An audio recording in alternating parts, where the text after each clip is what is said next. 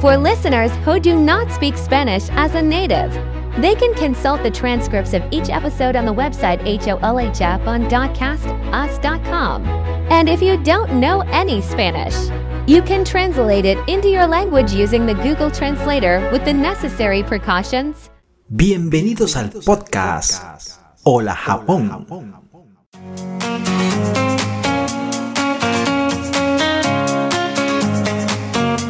Amigos, muy buenas a todos y bienvenidos a un episodio más de mi programa Hola Japón.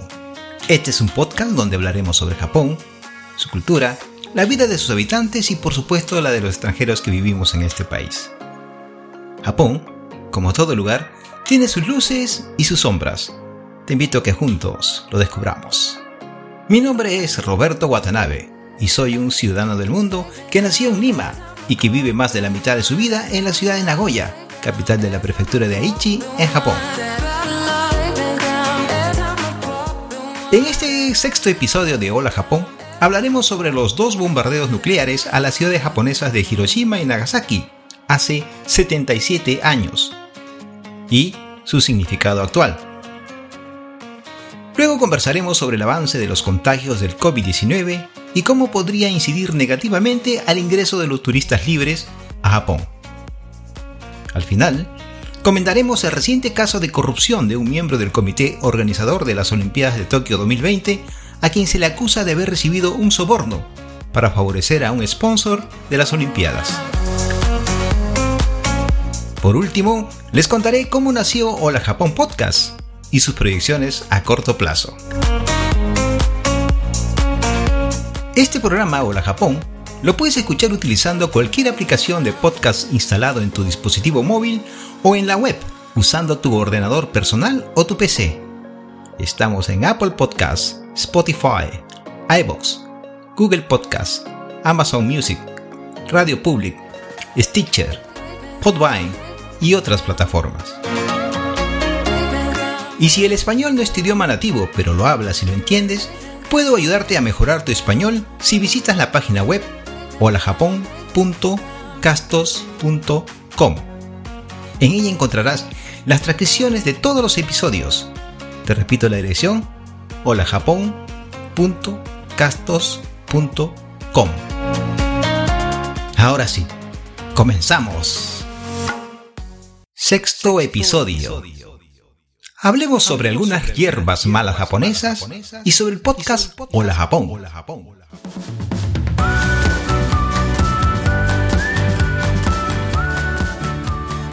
Hoy es domingo 21 de agosto del año 2022 y aquí en Japón ya estamos por finalizar nuestras vacaciones de Obon, donde los japoneses honran a los espíritus de sus antepasados.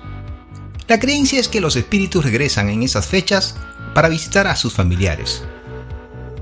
Esta costumbre de origen budista ha acabado convirtiéndose en parte de la cultura de Japón, no solo en los aspectos religioso y cultural, sino también como una ocasión de interacción social con la comunidad.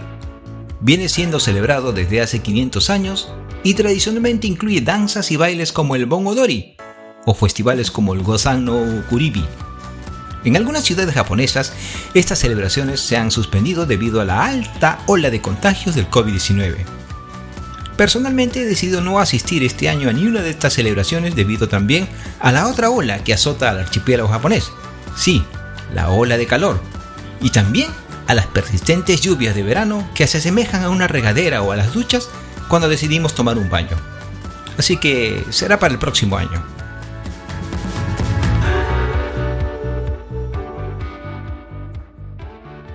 Ya son más de tres meses que publiqué el primer episodio de Hola Japón el 8 de mayo del 2022. Y hasta la fecha ya son 5 los episodios publicados, con este serían 6. Y si es la primera vez que escuchas este podcast, te invito a que escuches los anteriores. En el primero, hablo sobre la ubicación geográfica de Japón, la tradición de colgar los koinoboris o banderolas en forma de pescado, celebrando el Día del Niño en la Semana Dorada de Mayo. Les hablo también sobre la necesidad de acostumbrarnos a convivir responsablemente con el nuevo virus tipo corona a los que vivimos en Japón. Y a las personas que quieren venir a estas tierras, o mejor dicho islas, lo hagan sabiendo un poco de Nihongo o idioma japonés para su propia conveniencia. En el segundo episodio hablamos sobre la división política de Japón en prefecturas y hacemos un recorrido turístico imaginario por todas sus regiones, conociendo bellos lugares y sabrosos platos, para luego conversar un poco sobre la ciudad de Nagoya y su importancia en la economía japonesa. En el tercer episodio les cuento sobre una conferencia virtual que asistí y cuyo tema era Nikkeis Latinoamericanos en Japón, organizada por la Escuela de Periodismo de la Universidad de California, para luego al final exponer mis conclusiones personales. Y aunque se trata de una inmigración latina que puede parecerse a otra, no lo es tanto, ya que Japón es un país único. En el cuarto episodio hablo sobre una hermosa historia china de amor y que se sincretiza con una tradición budista japonesa, dando lugar a la celebración del Tanabata, todos los 7 de julio de cada año.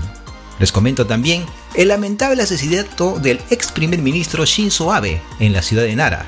Por último, entrevisto a Miguel Otake, un Nikkei peruano que practica Aikido más de 15 años en tierras niponas, donde nos expone el pensamiento y la filosofía de este arte marcial y nos da pistas para entender el pensamiento y comportamiento de la mayoría de los japoneses.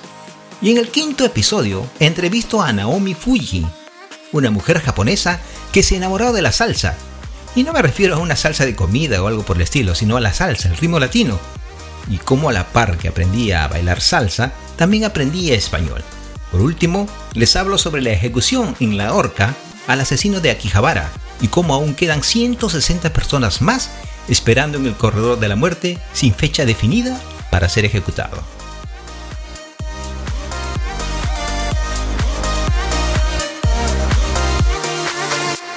Roberto, ¿por qué titulaste este episodio como Hablemos sobre algunas hierbas malas japonesas y sobre el podcast Hola Japón? Lo hice porque voy a hablar de unas cosas tristes y malas, muy malas en Japón. Pero después voy a hablar sobre este podcast Hola Japón y las novedades que nos trae en el corto plazo. Ah, entiendo. Bien, te escuchamos. En agosto, los días 6 y 9 de cada año son fechas muy tristes en Japón, ya que hace 77 años las ciudades de Hiroshima y Nagasaki fueron bombardeadas por los Estados Unidos durante la Segunda Guerra Mundial. Fueron los primeros y hasta el momento los únicos ataques en el que se lanzaron bombas nucleares contra civiles. Dejaron más de 200.000 muertos debido a la radiación y en décadas posteriores sumaron 400.000 decesos más por problemas de salud relacionados con la bomba según los datos de la ONU. Sobre este tema voy a recoger la información de Sarah Durwin en su artículo 77 años de la bomba atómica sobre Hiroshima y Nagasaki, el comienzo de un arma mortal, de la web española El Debate. La mañana del lunes 6 de agosto de 1945, la bomba Little Boy fue arrojada desde el bombardero B-29 Enola Gay a las 8 y 15 de la mañana, hora japonesa. Solo tardó 55 segundos para alcanzar la altura determinada para su explosión, aproximadamente 600 metros sobre la ciudad. Se estima que instantáneamente la temperatura se elevó a más de un millón de grados centígrados, lo que incendió el aire circundante, creando una bola de fuego de 256 metros de diámetro aproximadamente menos de un segundo, la bola se expandió a 274 metros y en cuestión de segundos se expandió por toda la ciudad. Su potencia alcanzó los 15 kilotones, el equivalente a 13.000 toneladas de TNT. Mientras el Enola Gay se alejaba a toda velocidad de la ciudad de Hiroshima, el copiloto del bombardero, Robert Lewis, dijo mientras contemplaba la escena, Dios mío, ¿qué hemos hecho? Bob Caron, artillero de la cola del Enola Gay, describió la escena. Una columna de humo asciende rápidamente. Su centro muestra un terrible color rojo. Es una masa burbujeante gris violácea con un núcleo rojo. Todo es pura turbulencia. Los incendios se extienden por todas partes como llamas que surgiesen de un enorme lecho de brasas. Comienzo a contar los incendios. Uno, dos, tres, cuatro, cinco, seis, catorce, quince. Es imposible. Son demasiados para poder contarlos. Aquí llega la forma de hongo de la que nos habló el capitán Parsons viene hacia aquí. Es como una masa de melaza burbujeante. El hongo se extiende. Puede que tenga 1500 o quizás hasta 3000 metros de anchura y unos 800 metros de altura. Crece más y más. Está casi a nuestro nivel y sigue ascendiendo. Es muy negro, pero muestra cierto tinte violáceo muy extraño. La base del hongo se parece a una densa niebla atravesada con un lanzallamas. La ciudad debe estar debajo de todo eso. Las llamas y el humo se están hinchando y se remolinan alrededor de las estribaciones.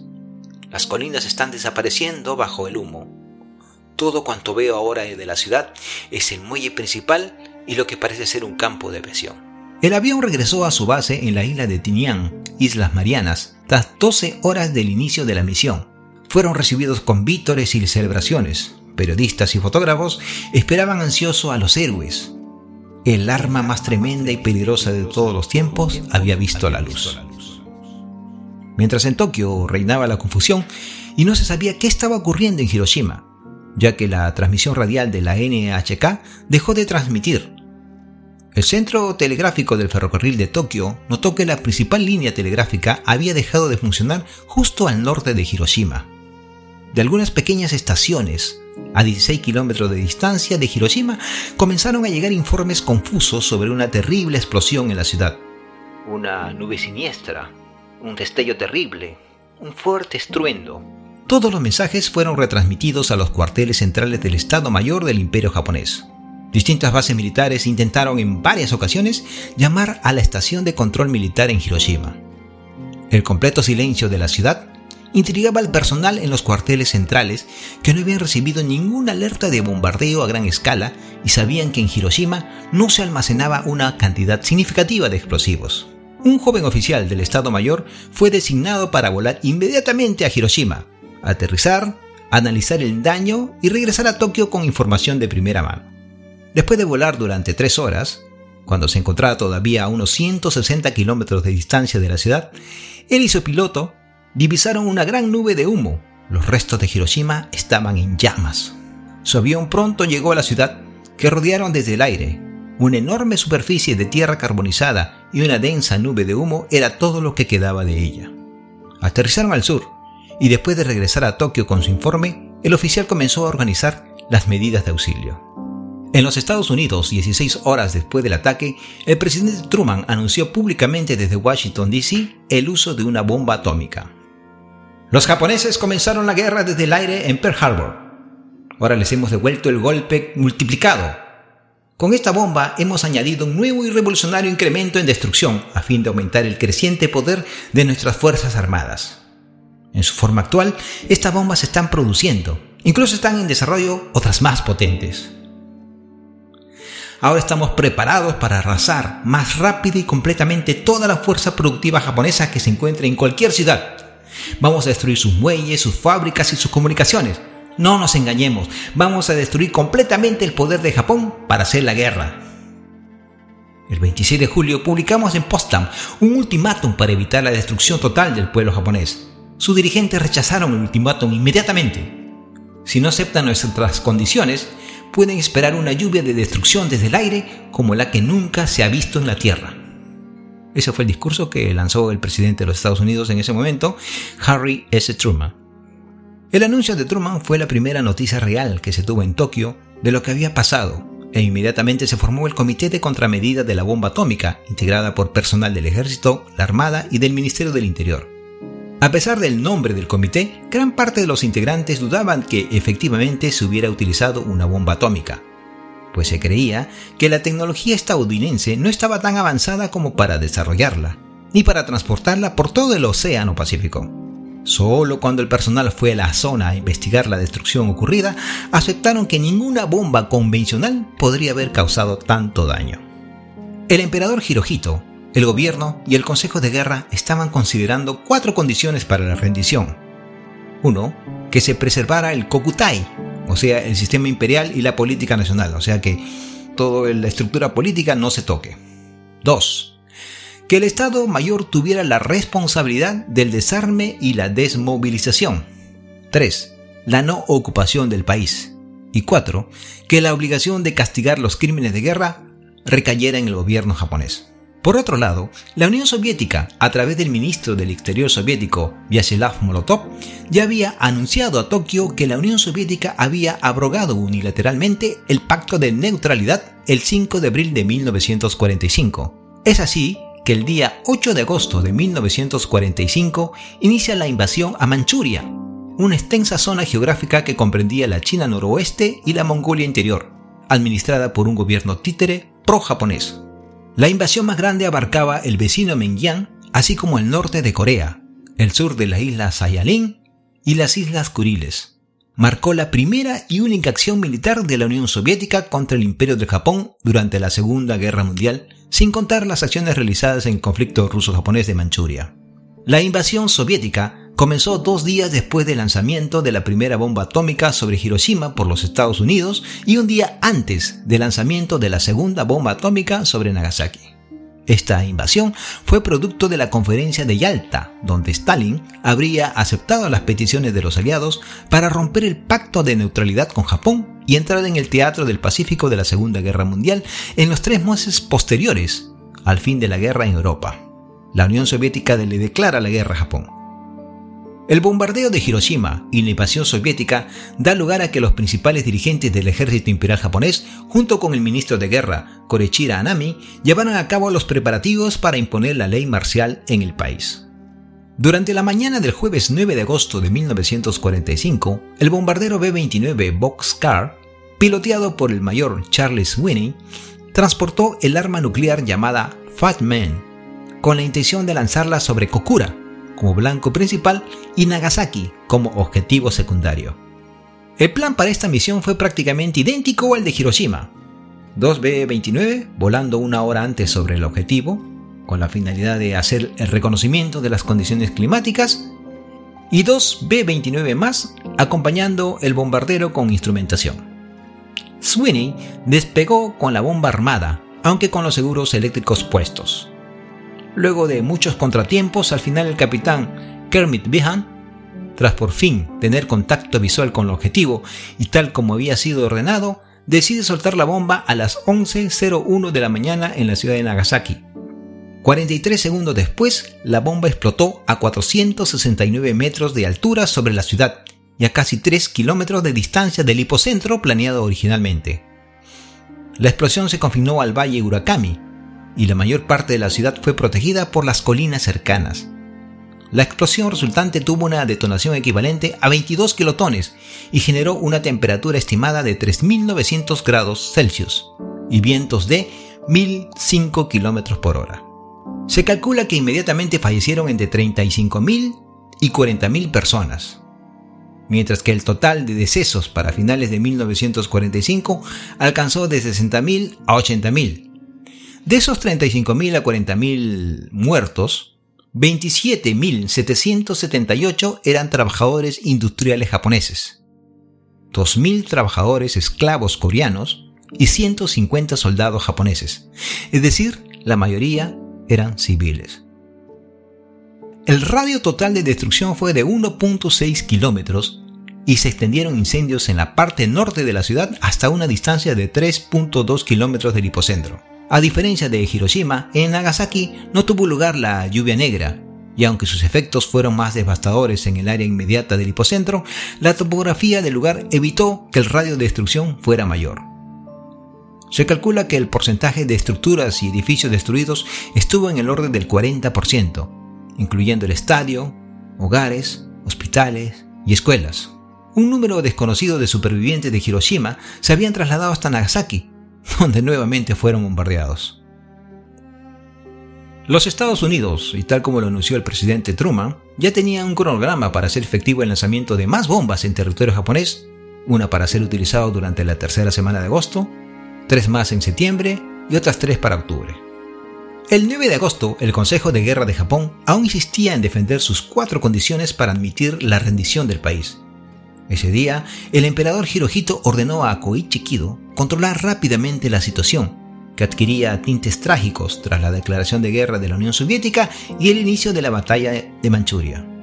El emperador mantuvo una conferencia durante la cual autorizó al ministro Shigenori Togo para notificar a los aliados que Japón aceptaría los términos de la rendición con una sola condición, que no se comprometiera ni exigiera ningún detrimento a la prerrogativa de su Majestad el Emperador como gobernante soberano.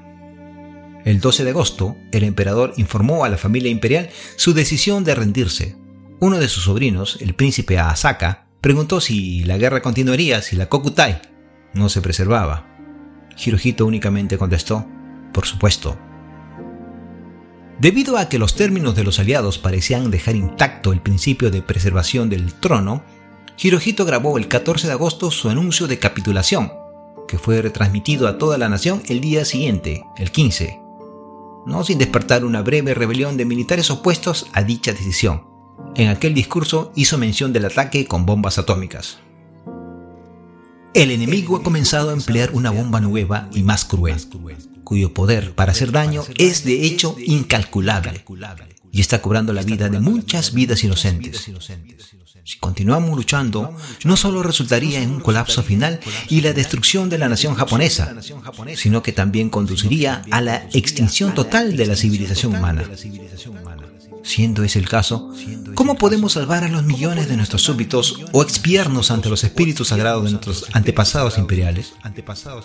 Esta es la razón por la que hemos ordenado la aceptación de las disposiciones de la Declaración Conjunta de las Potencias.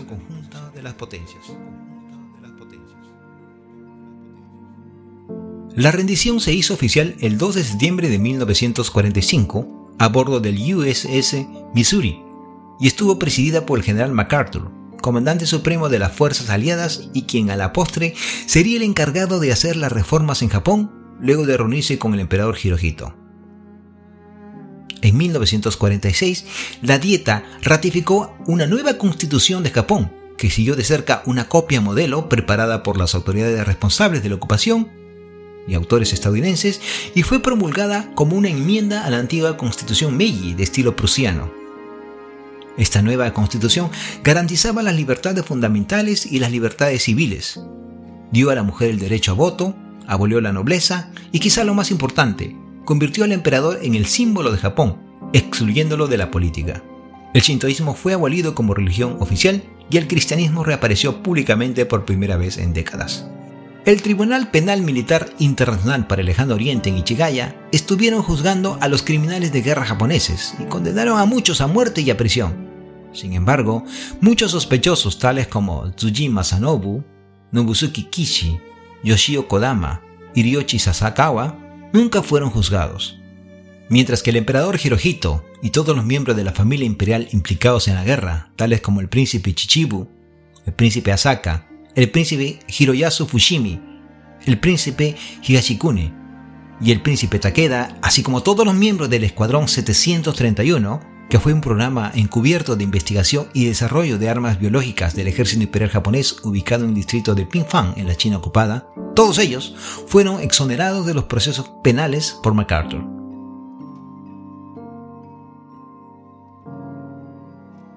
Aún persiste el debate sobre si era necesario para terminar la guerra el lanzamiento de esas bombas atómicas. Aquí recojo lo dicho por Henry L. Stimson, ex secretario de guerra de los Estados Unidos. La bomba atómica fue más que un arma de una terrible destrucción, fue un arma psicológica. Es decir, un arma disuasiva, un arma que genera temor por lo poderoso que es, es decir, un, un arma que genera miedo, terror. Por ello, hay quienes afirman que fue un acto de terrorismo de guerra, como dice el historiador Michael Walzer, a lo que Robert P. Newman, otro historiador partidario de la bomba, dijo, puede haber terrorismo legítimo y puede ser solo en las guerras.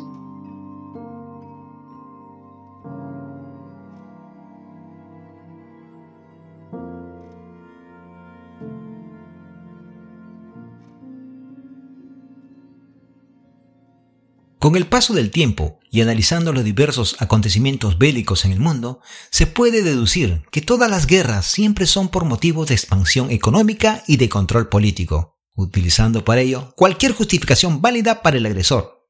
Este inicio de una guerra, amparado siempre por una eficiente maquinaria propagandística que aplauda su accionar y aplaste las expresiones contrarias a dicha guerra. El uso y el abuso de poderosas armas disuade al rival sometiéndolo en las guerras modernas no solo se utilizan las armas convencionales como los misiles hipersónicos, drones suicidas, etc., sino otras armas económicas, como por ejemplo las sanciones económicas.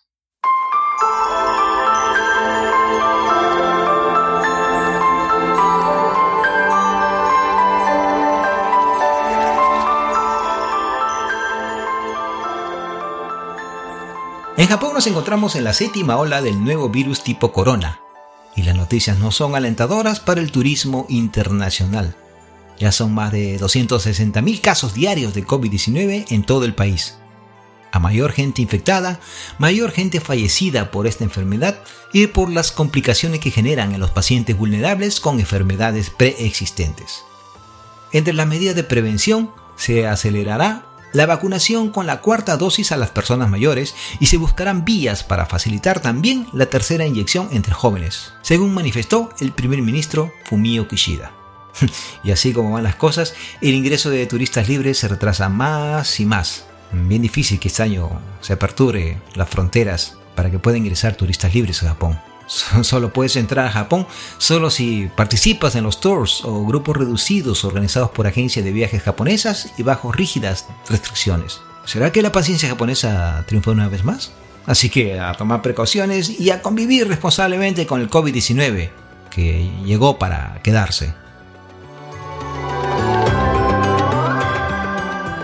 Como todos sabemos, las Olimpiadas y los Juegos Paralímpicos de Tokio 2020 se postergó un año debido a la pandemia generada por el COVID-19. Al final, estas jornadas deportivas se llevaron a cabo desde el 23 de julio hasta el 8 de agosto del 2021 en el caso de las Olimpiadas y los Juegos Paralímpicos desde el 24 de agosto hasta el 5 de septiembre. Es la segunda vez que Tokio es la sede de estos dos eventos deportivos.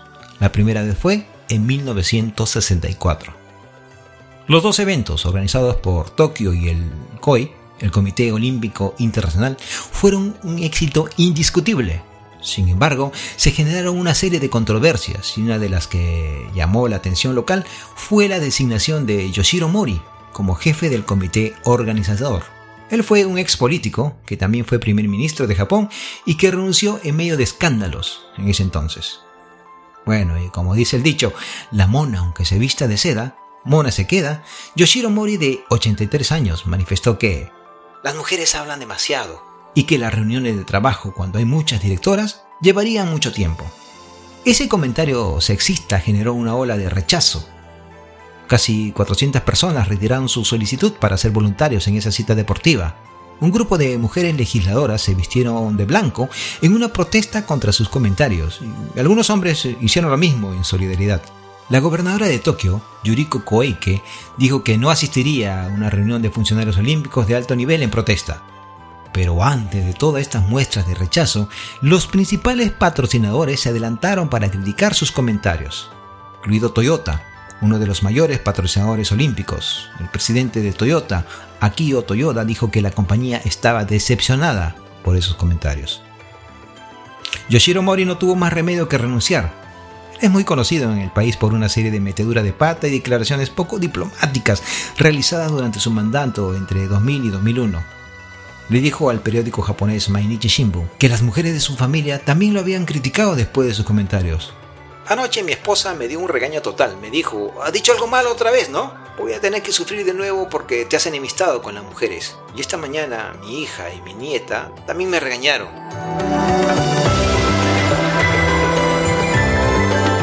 Pero cuando parecía que todo eso iba a terminar aquí con respecto al comité organizador de estos Juegos Olímpicos, hace pocos días mm, nos enteramos por la televisión que fue detenido el empresario Haruyuki Takahashi, de 78 años, miembro del comité organizador, por haber aceptado dinero procedente de la conocida cadena japonesa de tiendas de trajes Aoki, en concepto de servicios de consultoría, según la Fiscalía de la capital de Japón. La presunta suma de dinero recibido por parte de Takahashi ascendería a 51 millones de yenes. Las autoridades japonesas también detuvieron a Hironori Aoki, antiguo responsable de la firma de indumentaria, y a otras dos personas involucradas en los sobornos. De esa manera, Aoki recibió un tratamiento preferente en el proceso de selección de patrocinadores para los pasados Juegos de Tokio. La firma textil anunció en octubre de 2018 que se habría convertido en patrocinador oficial de los Juegos, lo que le permitió usar sus emblemas y vender productos oficiales. La empresa fue, además, la encargada de los uniformes oficiales de los Juegos Olímpicos. Para conocimiento de los oyentes de Hola Japón, cuando en Japón arrestan a alguien es cuando ya tienen la certeza de que es un delincuente o criminal. Los arrestos por sospecha casi no se dan, la fiscalía solo pregunta, ¿por qué lo hiciste? Anteriormente, en marzo de 2020, la agencia Reuters reveló que Takahashi habría recibido más de 8 millones de dólares para asegurar que la candidatura de la capital nipona cuente con el apoyo de varios integrantes del COI, del Comité Olímpico Internacional. Takahashi reconoció haber recibido los pagos, pero se negó a dar más explicaciones sobre el dinero. La investigación apunta a que estos 8.2 millones de dólares fueron financiados principalmente por empresas japonesas y después del exitoso desempeño en la campaña, Takahashi fue nombrado miembro de la Junta del Comité Organizador de Tokio 2020, que presidía en ese entonces el ex primer ministro japonés Yoshiro Mori, quien no respondió a las preguntas de Reuters. Takahashi ingresó como directivo del Comité Organizador de Tokio en junio del 2014, después de que la candidatura de la capital japonesa fuera la ganadora en el año 2013. En Japón, cuando uno visita a alguien, es costumbre llevar unos obsequios al anfitrión. Generalmente es bebida, frutas o dulces. En las empresas también se suele obsequiar productos, pero cuando se trata de dinero en efectivo, ahí la cosa cambia. De acuerdo al monto recibido, y si no lo inscribes en tu declaración jurada anual de rentas, y si eres descubierto, te haces merecedor a sanciones que van desde multas a pena de cárcel. Evadir impuestos en Japón es cosa seria.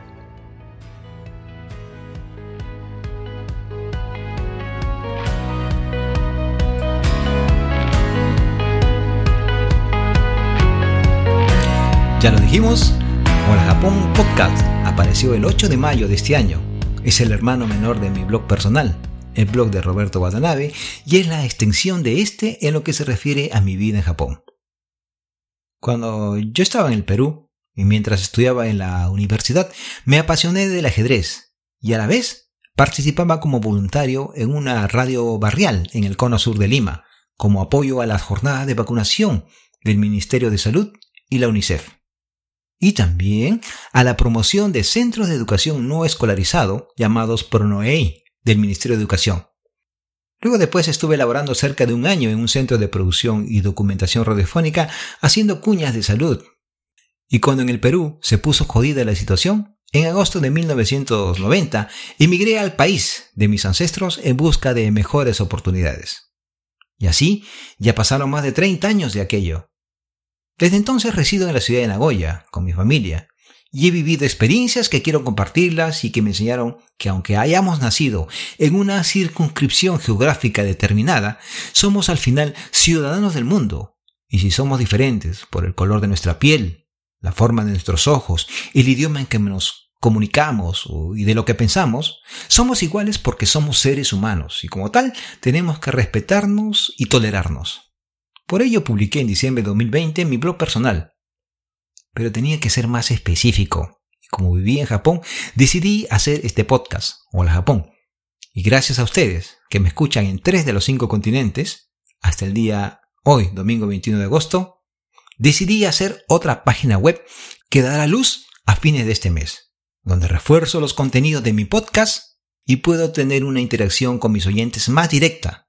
Vamos a ver, dijo el ciego, cómo se presenta esta nueva temporada en Hola Japón Podcast.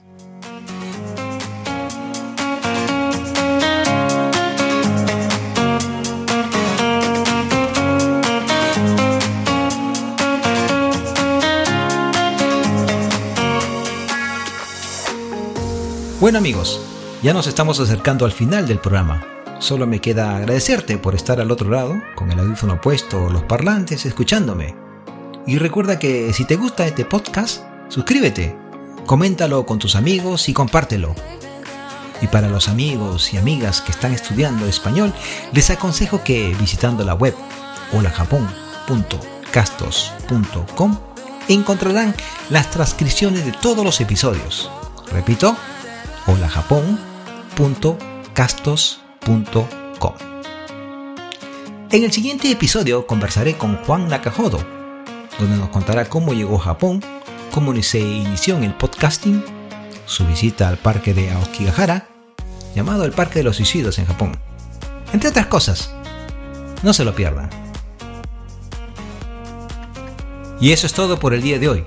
Si desean contactarse conmigo, pueden hacerlo a través de la aplicación Telegram al usuario Hola Japón Online. Hola Japón y sin acento en la O seguido de una raya abajo y luego la palabra online. Parece complicado, pero no lo es.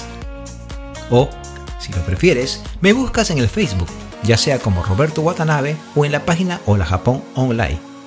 Y si quieres hablar literalmente conmigo, podemos hacerlo utilizando de preferencia la aplicación Telegram y teniendo en cuenta las diferencias horarias con respecto a tu país y Japón. Un abrazo. Ya, matane.